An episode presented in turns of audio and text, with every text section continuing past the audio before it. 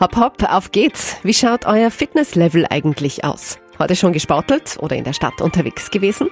Läuft der Schrittzähler? Damit hallo und herzlich willkommen. Das ist Connect Live, der Podcast von A1. Und heute geht es um, ja, das vielleicht schon, Bewegung. Keine Sorge, Fitness-Tipps gibt's von mir keine. Wir klären den Unterschied zwischen Bewegungsanalysen und GPS-Daten und schauen uns genau an, wie solche Bewegungsanalysen Unternehmen und auch Städte unterstützen können und wie uns GPS-Daten helfen, den inneren Schweinehund zu besiegen. Viel Spaß dabei!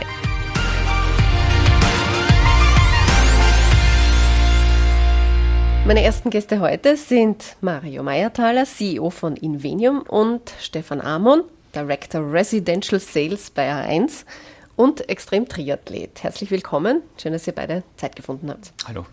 Hi. Mario, ich beginne gleich mit dir. Du und dein Team von Invenium, ihr fertigt Bewegungsanalysen an. Welche Art von Bewegungen werden denn da analysiert? Wie kann man sich das vorstellen? Also ich glaube, ganz wichtig ist äh, zu sagen, dass wir anonyme Analysen an die Kunden äh, verkaufen. Das heißt also, es gibt keine personenbezogenen Rückschlüsse. Und am Ende des Tages kann man sich das so vorstellen, dass wir mit der Invenium ähm, alle Kunden bei uns im A1-Netz sehen, eben anonymisiert. Das heißt, ganz vereinfacht, am Ende des Tages sehen wir, wie sich Herr und Frau Österreicher durch Österreich bewegen. Du hast Kunden schon erwähnt. Was bringt denn so eine Bewegungsanalyse und für wen? Wer sind da eure Kunden, Unternehmen oder auch Start-ups?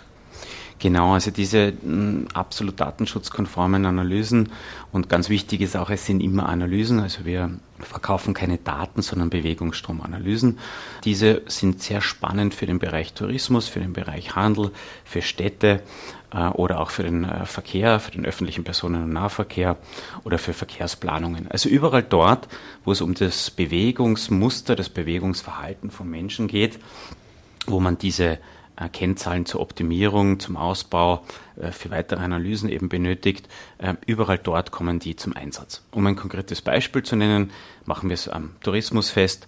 Wenn man eine Tourismusregion hat und eben dort verantwortlich dafür ist, dann kann man verschiedene Punkte festlegen, das heißt verschiedene Ziele, die die Touristen eben besuchen sollen und wollen. Und über unsere Analysen sieht man wirklich, wie sich die Touristen bewegen. Das heißt, fahren die zum Beispiel alle zum zum, zum Point of Interest Nummer A, also nehmen wir eine Burg oder ein interessantes touristisches Highlight, fahren Sie danach noch woanders hin, bewegen Sie sich zu einer Thermenregion, bewegen Sie sich äh, in ein Skigebiet, also wie, wie verhalten sich meine Touristen in diesem Gebiet. Und da geht es nicht nur um die Analyse von Touristen, die hier nächtigen, sondern auch um die Analyse von Tagestouristen. Und wie beobachtet ihr jetzt diese Tagestouristen? Wie könnt ihr die Bewegungen wirklich ähm, festhalten und verfolgen? Also rein technisch gesehen ist es so, dass jeder, der ein Handy äh, mit sich führt und jeder nimmt das Handy eigentlich den ganzen Tag mit sich mit. Das heißt, in der Früh schaltet er es irgendwo ein und am Abend wieder aus. Und wenn, er, wenn sich ein Mensch ähm, durch ähm, sein Leben sozusagen, durch seinen Tag bewegt, hat er das Handy eben immer mit. Und das Handy ist ständig mit einem Mobilfunkmasten verbunden. Und diese, äh, diese Position und die Uhrzeit, wann dieses Handy mit diesem Mobilfunkmasten spricht, wird von uns eben anonymisiert getreu den Datenschutzgesetzen und dann in Analysen umgewandelt, weil die Mobilfunkmasten haben ja natürlich einen gewissen räumlichen Standort. Das heißt, durch die Bewegung des Menschen mit seinem Handy und dadurch, dass das Handy immer in einen Mobilfunkmasten eingeloggt ist, sieht man eine gewisse Bewegung. Und das Geheimnis der Invenium ist jetzt nicht, diese Bewegung einfach nachzuvollziehen, sondern diese Bewegung mittels Algorithmen auf das echte Leben, auf die echte Gegebenheit, auf die echten Straßenkarten, auf die Fortbewegungsmittel etc umzumünzen. Du hast auch oft genug jetzt erwähnt, alles anonym, trotzdem vielleicht schrillen bei manchen die Alarmglocken. Und nein, meine Daten werden gesammelt, da braucht man uns keine Sorgen machen. Absolut nicht. Also das war sicherlich der, der wichtigste Teil unserer gesamten Arbeit. Bevor wir überhaupt in den Markt gegangen sind, haben wir den rechtlichen Teil absolut sichergestellt. Das heißt, die Analysen sind anonym, sie sind GDPR-konform, sie wurden von der obersten Datenschutzbehörde auch als solche klassifiziert. Und wir analysieren, wie gesagt, keine Einzelpersonen. Es gibt keinen Rückschluss auf die Person Mario Meiertaler und wie ich mich bewegt habe, sondern immer nur den Rückschluss auf Personenströme. Das heißt, immer nur mehrere Personen werden zusammengefasst und das eben anonymisiert. Zusätzlich haben wir den gesamten Prozess auch noch TÜV zertifiziert. Das heißt, wir haben das wirklich nachgewiesen, auch mit einer externen dritten Stelle, dass das absolut datenschutzkonform ist. Mhm. Jetzt sind diese Datenanalysen auch gerade in Corona-Zeiten sehr interessant. Ähm, sie zeigen ja, dass die Mobilität der Österreicher von Lockdown zu Lockdown gestiegen ist. Und diese Analysen stellt ja auch der Corona-Taskforce zur Verfügung. Auch das ist aber wieder völlig anonym. Niemand wird hier verfolgt oder getrackt. Ganz genau. Also das ist erfolgt rein rechtlich immer dem gleichen Muster und technisch auch.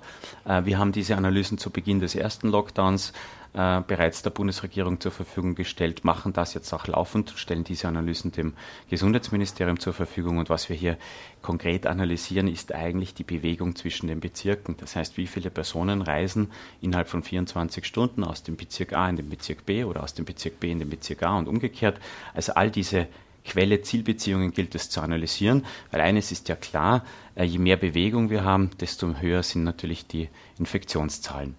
Und was wir eben auch nachweisen konnten oder was wir eben alle in den Daten sehen, ist, dass jeder Lockdown äh, oder dass der erste Lockdown am besten funktioniert hat, das heißt die mhm. Bewegung am meisten eingeschränkt mhm. hat, jedoch bereits im ersten Lockdown Woche für Woche die Bewegung wieder zugenommen hat und die weiteren Lockdowns waren nie mehr so äh, effektiv wie der allererste. Weg von den Bewegungsanalysen, jetzt sprechen wir über GPS-Daten. Damit kann ich mich selbst überwachen, selbst tracken und das dann, wenn ich das will, auch mit anderen teilen. Und genau darüber spreche ich jetzt mit Stefan Amon. Stefan, du bist passionierter Triathlet, warst auch schon bei einem Ironman oder bei mehreren am Start. Wie sehr unterstützen dich denn selbst Daten von deinen Strecken, deiner Leistung, zum Beispiel beim Training? Ich glaube, heutzutage kann man sich das gar nicht mehr vorstellen, ohne Daten zu trainieren. Früher hat man das sehr viel noch nach Bauchgefühl gemacht, ähm, beziehungsweise gab es vielleicht noch eine Herzfrequenzmessung, die hatte aber 20% Abweichung. Also das, da brauchte man schon sehr, sehr viel Gefühl dazu, dass man auch wirklich trainieren konnte. Heute sind die Abweichungen in dem Bereich bei 1 bis 2 Prozent, also wirklich sehr, sehr genaue Daten. Und die helfen halt einfach auch das Letzte am Ende des Tages aus dir deinem Körper und deinem Willen rauszuholen. Und was wichtig ist, ist es halt eine komplette Transparenz, ja, weil ich glaube, das ist ein bisschen der Unterschied zu den vielen anderen Dingen. Mhm. Man kann sich, glaube ich, bei sehr vielen Dingen anlügen, aber sowohl die Wattzahl als auch die Herzfrequenz bzw. die Geschwindigkeit, die man läuft, die lügt einfach nicht. Wie ist das bei dir selbst? Welche Daten zeichnest du für dich selbst auf? Was nutzt du da? Sehr viel, muss ich ganz ehrlich sagen. Ähm, einfach aus Interesse, ähm, was man mittlerweile aus einer einfachen Aufzeichnung eines Laufes von, einem, von, von heute in der Früh rauslesen kann.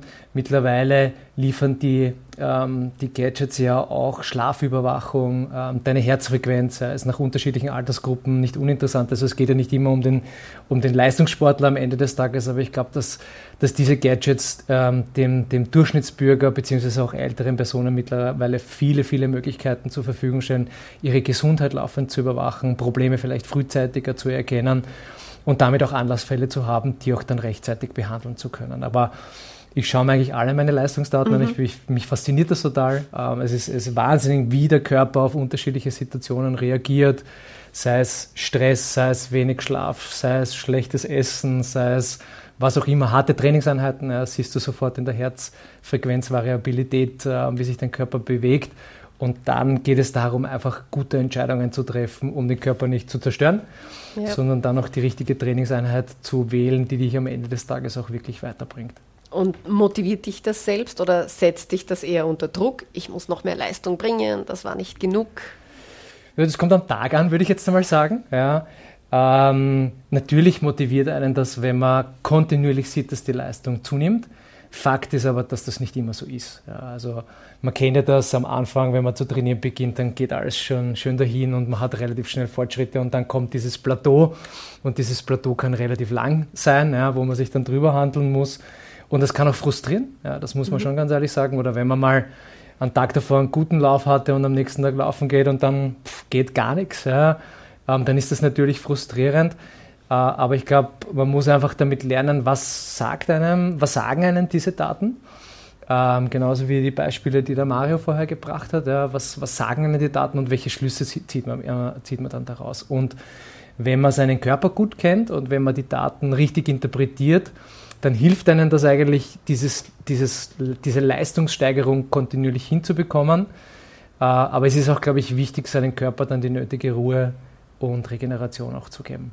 Teilst du deine Daten auch mit jemandem? Soziale Medien oder in diese Richtung? Also mit meinem Trainer, das ist einmal das Wichtigste. ja. Ähm, teilweise ja. Es, also unter uns Triathleten ist das so ein bisschen, äh, ist das so, so ganz eine eigene Community. Ja. Jeder schaut auf Strava oder halt äh, auf die Garmin-Daten oder irgendwas anderes und wie viel Watt wer wo wie gefahren ist. Mein Problem ist, ich habe schon sehr viele Menschen daran zerbrechen gesehen. Also wenn mhm. du halt wirklich irgendwann einmal dein Leistungsniveau erreicht hast und dort nicht mehr weiterkommst und dann so frustriert bist, dass du deine Ziele nicht mehr erreichst. Ich glaube, man muss einfach wissen, warum man es tut. Ja? Und bei mir, mein Hauptantritt ist einfach, ich mache das aus Leidenschaft und ich mache das für mich und ich mache das für sonst niemand anderen. Das ist eigentlich meine, meine Motivation, jeden Tag aus dem Bett aufzustehen am Ende des Tages. Aber es kann auch auf der einen, anderen Seite positiv motivieren. Also wenn man wirklich mal eine geile Leistung gebracht hat ja, und du kriegst halt diese soziale Anerkennung, das ist sicherlich was, was manche Menschen auch brauchen, um dann mehr leisten zu können, mehr zu tun, ja, vielleicht den, den, den einen Schritt noch zu gehen, der, der ihnen auf ihr Maximalziel noch, äh, noch fehlt. Aber das ist sehr typenabhängig, würde ich auch sagen. Mhm. Du hast vorhin von Gadgets gesprochen. Was nutzt du da selber? Fitness-Tracks, Uhren, da gibt es ja schon einiges. Nur zwei und die zwei sind für mich wichtig. Das ist meine Uhr, die ist wirklich immer, immer am Mann in dem Fall und äh, und rund um die Uhr an. Ja, und Wattmessgerät am Rad. Also ich glaube, ohne, ohne Wattmessgerät am Rad fahrt man in dem Umfeld, wo ich jetzt mich bewege, gar nicht mehr. Ja, einfach um diese Transparenz zu haben, weil die Herzfrequenz so unterschiedlich ist von Temperatur, Umwelteinflüssen, Wind und ein, ein Watt ist ein Watt. Ja, das kann man, da gibt es nichts. Ja. Äh, und da kannst du einfach sehr, sehr genau in deinen Bereichen trainieren und den Körper nicht überlasten. Das mhm. ist am Ende des Tages immer das Ziel. Das hast du auch schon angeschnitten. Wenn man jetzt startet mit dem Sport, man ist engagiert, motiviert, dann kommt man auf ein Level, es tut sich nichts irgendwie, geht es nicht weiter. Ich könnte jetzt sagen, ich frage für einen Freund, gibt es da von dir vielleicht als Supersportler Tipps zum Durchbeißen? Wie kann man dranbleiben, damit man dann wirklich seine Ziele erreicht? Das ist eine super Frage. Ich glaube, die kann man allgemein grundsätzlich nicht beantworten, weil jeder so individuell ist ja, und, und jeder einfach intrinsisch ganz anders motiviert ist. Also ich bin da sehr vorsichtig, da so allgemein Tipps zu geben. Im Prinzip, was man schon aus der Wissenschaft auch sieht, was hilft, ist, ein Ziel zu setzen, melde dich einfach wo an. Ja. Mhm. Ähm, sei es jetzt, weiß nicht, der der, der, Dorflauf irgendwo um die Ecke oder der Vienna City Marathon oder ja. ein Radevent oder was auch immer, was, man, was, was einen halt sportlich begeistert. Und es muss jetzt nichts Großes sein, sondern wenn es ein 5 Kilometer Dorflauf ist, ist es genauso gut. Aber du weißt, okay, du musst an einem gewissen Tag irgendeine Leistung abrufen. Mhm. Äh, und am besten mit zwei, drei Freunden noch, ja, weil das motiviert halt nachher dann noch mehr. Ähm, also das, das ist sicherlich eins, wo die, wo die Psychologie einfach auch zeigt, wenn du ein konkretes Ziel hast, wo du delivern musst, dann hast du mehr Motivation. Am Ende des Tages ist es halt immer nur von dir selbst abhängig. Ja. Also ja. Wenn, wenn, wenn, wenn du das nicht gerne machst, ja, dann ist es halt jeden Tag ein Kampf und ich glaube, du, du musst halt irgendein Ziel visualisieren im Kopf, ganz egal, ob das jetzt deine Zeit ist, ein Grund, eine Veränderung, die du in dir stattfinden lassen möchtest äh, und die dir halt irgendwo aufschreiben am besten. Ja? Mhm. Also ich habe zum Beispiel immer äh, in meiner Pain, wir nennen das Pain Cave, also dort, wo mein, wo mein Rad drinnen ist und mein, mein Laufband drinnen ist, da hängt immer, ich habe so ein Ziel, das habe ich noch nie erreicht. Ja? Ich möchte unter elf Stunden einen Ironman finishen. Meine Bestzeit ist 11.030. Oh. Und ich würde gern so gern 10.59, 59 dort stehen haben. Äh, und das hängt halt zum Beispiel bei mir wirklich im Keller. Da steht 1059, 59 und das sehe ich jeden Tag. Das sehe ich wirklich jeden Tag und das motiviert mich einfach zu sagen, okay, ich weiß, wenn ich nicht das mache, dann geht sich das nicht aus. Ja. Mhm. Beziehungsweise weiß ich auch, wenn ich es nicht mache, wie sehr ich in dem Wettkampf leiden werde. Also das ja, mit der Erfahrung weiß man das im Vorfeld, je besser man vorbereitet ist, umso mehr Spaß macht es dann auch am Ende des Tages. Gut, klingt motivierend. Pain Cave. Genau, die Pain Cave. Mario, bist du selbst auch Fan von, von solchen Fitness-Apps oder Tracker? Benutzt du sowas auch? Ja, benutze ich auch, muss ich zugeben. Ähm, vor allem habe ich jetzt wieder intensiv mit dem Laufen begonnen und so wie es der Stefan gesagt hat, wenn man sich dann visualisiert, was man leistet, dann motiviert das eben auch wieder für die Zukunft. Ich habe jetzt kein konkretes Ziel dahinter, außer einfach viel zu laufen. Aber es ist schön zu sehen, wenn man dann den Überblick hat und weiß, man ist im Jänner 140 Kilometer gelaufen, es geht wieder, ja, man beginnt wieder besser zu werden, schneller zu werden. Es motiviert. Wobei. Mario, was du sagst, ist, da, wird, da reicht auch, wenn du sagst, ich möchte einen Sechserschnitt laufen. Ja? Also es geht ja nicht darum, dass man sagt, man muss sich jetzt irgendwie äh, für einen Volk, oder du möchtest, weiß nicht, deine Standardstrecke in der Hauptallee die 10 Kilometer in, weiß nicht, einer Stunde laufen oder so etwas. Also genau. es geht ja nicht immer darum, wirklich dann bei einem Wettkampf teilzunehmen, aber es sind auch diese kleinen Schritte, wo man beginnt und sagt, okay, dort würde ich gerne hinkommen. Das ist schon so eine Grundmotivation in unserem Körper und in unserem Geist, der dann sagt, passt, dort möchte ich einfach hin. Ja. Fein, danke beiden fürs Gespräch. Sehr gerne. Von den GPS-Daten zum selber Tracken schauen wir uns jetzt noch einmal an, wie eine Stadt die anfangs angesprochenen Bewegungsanalysen nutzt und damit etwa auch Wohlfühlzonen schafft. Dafür bewege ich mich jetzt zum Grazer Rathaus, wo City Manager Heimer Meiritsch auf mich wartet. Herr Meiritsch, danke, dass Sie Zeit gefunden haben. Sie sind ja City Manager hier in Graz und wir spazieren gerade durch die Schmidtgasse. Ähm, Ihr Job, wenn ich das richtig verstanden habe, ist unter anderem ja auch die Grazer City attraktiv zu machen für die Bewohner, aber auch für die Besucher. Und ein Service, das Sie dafür nutzen, das ist A1 Mobility Insights. Was genau bringt Ihnen dieses Service? Was können Sie hier ablesen und was verrät denn solch eine Analyse? Erstmals vielen Dank fürs Gespräch. Ja, wir gehen durch diesen äh, Teil der Schmidtgasse, der neu gestaltet ist. Jetzt gehen wir vorbei bei neuen Sitzmöbeln und man sieht gleich, äh, wo grün ist und wo man sitzen kann, halten sich die Menschen auf. Und das gehört genau zu der von Ihnen angesprochenen Attraktivierung der Innenstadt. Ja, das Attraktivieren, das Beleben der Innenstadt ist der, der Job eines City Managers. Das ist die, die, die Hauptaufgabe. Also in vielen Bereichen ist das natürlich äh, versuchen, es möglich zu machen, anzustoßen, und das Beleben der Innenstadt ist natürlich auch davon abhängig, wie viele leben da, wie viele halten sich auf in der Innenstadt. Ja, und da nähern wir uns schon dem von Ihnen angesprochenen Thema, nämlich ähm, einer Frequenzzählung, die wir mit Invenium und A1 machen, weil natürlich ist es einmal äh, von großer Bedeutung zu wissen, wie viele Menschen sind in der Stadt. Was hat sich denn jetzt schon in Graz verändert aufgrund dieser Analysen? Mit der Schmidtgasse haben wir schon ein schönes Beispiel für eine Wohlfühlzone. Was haben Sie sonst noch für Beispiele hier? Ja, wir haben zum Beispiel erstmals einmal genau eine Zone definiert, wo wir messen. Also eine, eine Zone Innenstadt, die wer Graz kennt, jetzt von dem Bereich Johann Hauptbrücke, grob gesagt, bis zum Joanneumring geht. Und da haben wir eine ständige Zählung nach unterschiedlichen Parametern, wo wir wissen, wie viele Menschen halten sich hier auf, aber auch wie viele Menschen fahren durch, so dass wir auch sehen, wie viele BesucherInnen die Stadt hat. Und wie so oft ist bei der Marktforschung es natürlich dann besonders interessant, wenn man das über einen längeren Zeitraum macht. Was sehr schön ist, dass auch die Grazer Innenstadt äh, viel grüner wird, es gibt mehr Fahrradwege, Wohlfühlzonen, wie zum Beispiel in der Schmidtgasse oder auch die Augartenbucht ist im Entstehen. Haben wir das auch diesen Bewegungsanalysen zu verdanken, wo Sie sehen, eben hier halten sich viele Menschen auf? Also aus diesen Analysen kann man natürlich auch jetzt besonders im Marketing und in der Kommunikation Handlungen ableiten und das machen wir auch. Prinzipiell geht es aber schon darum, dieses Feld so zu bespielen, dass es attraktiv ist. Sie haben die Augartenbucht angesprochen. Das ist ein gutes Beispiel, wo sich viele Menschen aufhalten und, und wohlfühlen.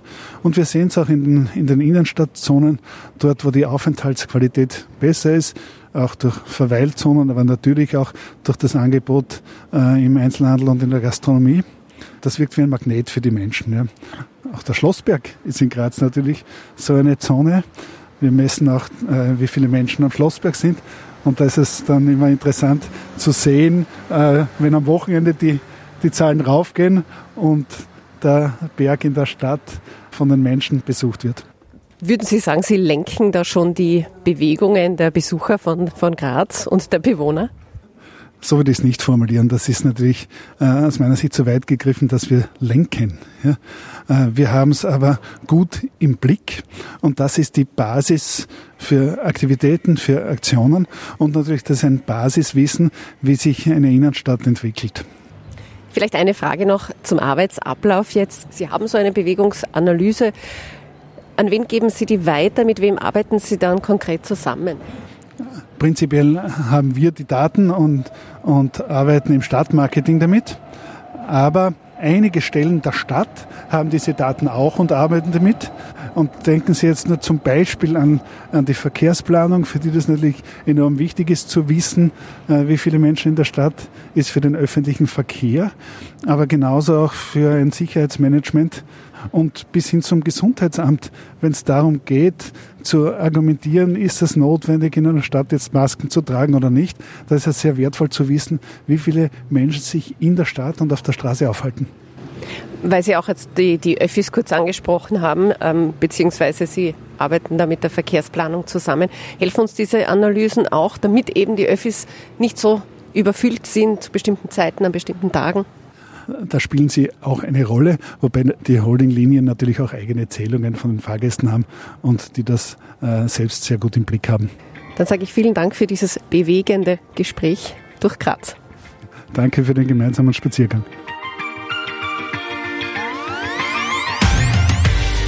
Und das war Connect Live, der Podcast von A1 rund um das Thema Bewegungsanalysen. Fein, dass ihr dabei wart. Ich freue mich auch über Feedback, gerne per Mail an podcast.a1.at. Wir hören uns hoffentlich bald wieder. Bleibt dran. Bis dann.